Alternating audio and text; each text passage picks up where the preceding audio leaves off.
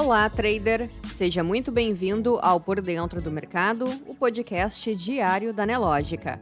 A partir de agora, você confere os acontecimentos e dados econômicos que movimentam e que vão movimentar o mercado financeiro brasileiro e mundial nesta quarta-feira, 19 de janeiro. Na economia, conforme o monitor do PIB divulgado hoje pela FGV, a economia brasileira cresceu 1,8% em novembro, na comparação com o mês anterior. Nos três meses encerrado em novembro, no entanto, houve queda de 0,3% na comparação com os três meses até agosto. Pelo lado da demanda, destaques para a expansão dos investimentos em especial a construção. O consumo das famílias, componente com maior participação na demanda, também cresceu. Pelo lado da oferta, houve alta nos serviços e na indústria, enquanto a agropecuária apresentou forte queda. Na política, logo teremos uma dança das cadeiras no governo do presidente Jair Bolsonaro. Ele confirmou ontem que 12 ministros deverão deixar seu governo para concorrer e que já está praticamente acertado quem o substituirá. De acordo com o presidente, os ministros deverão deixar o cargo até o final de março.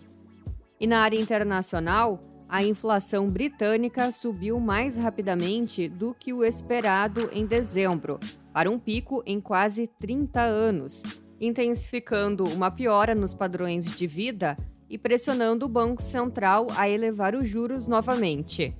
A taxa anual de inflação dos preços ao consumidor acelerou para 5,4%, antes 5,1% em novembro. É o maior patamar desde março de 1992. Economistas consultados pela Reuters esperavam um avanço de 5,2%.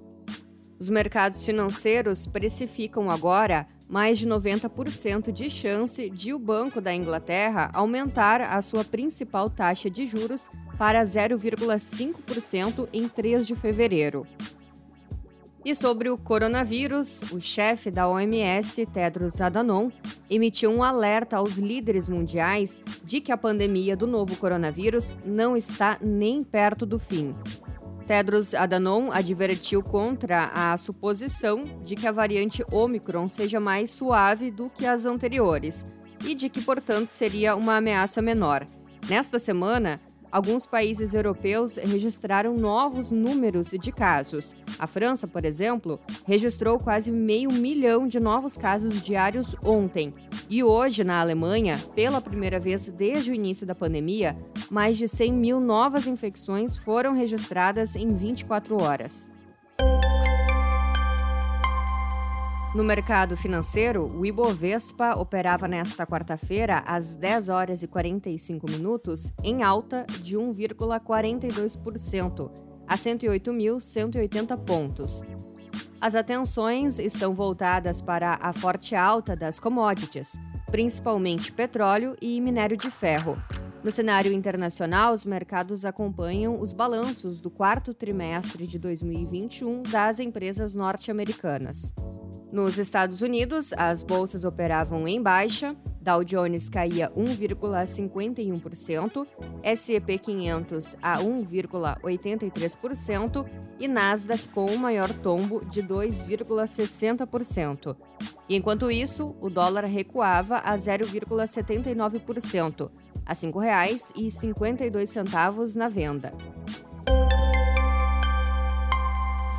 No calendário econômico, a agenda é mais uma vez fraca. Destaque nacional fica com o IGPM. A inflação medida pelo Índice Geral de Preços acelerou a 1,95% na segunda prévia de janeiro, de 0,43% na mesma prévia do mês anterior. Em dezembro, o IGPM havia avançado 0,87%. A aceleração do indicador foi puxada pelo índice de preços ao produtor amplo, que avançou a 2,51% no segundo decênio de janeiro, após subir 0,32% na mesma prévia de dezembro. No fechamento do mês passado, o índice havia subido 0,95%. E nos Estados Unidos, a construção de moradias aumentou de forma inesperada em dezembro, em meio a temperaturas amenas fora da época no país. Mas a alta nos preços de matérias-primas, depois que o governo quase dobrou as tarifas sobre madeira serrada importada do Canadá, pode prejudicar a atividade nos próximos meses. O início da construção de moradias aumentou 1,4% no mês passado, para uma taxa anual ajustada sazonalmente de 1,702 milhão de unidades, informou o Departamento de Comércio nesta quarta-feira. Os dados de novembro foram revisados ligeiramente para baixo, a uma taxa de 1,678 milhão de unidades, ante 1,679 milhão de unidades relatadas anteriormente. Você pode conferir estas e outras notícias na sua plataforma Profit Pro. Se você ainda não é assinante, faça hoje mesmo o seu teste grátis. Um ótimo dia e até amanhã!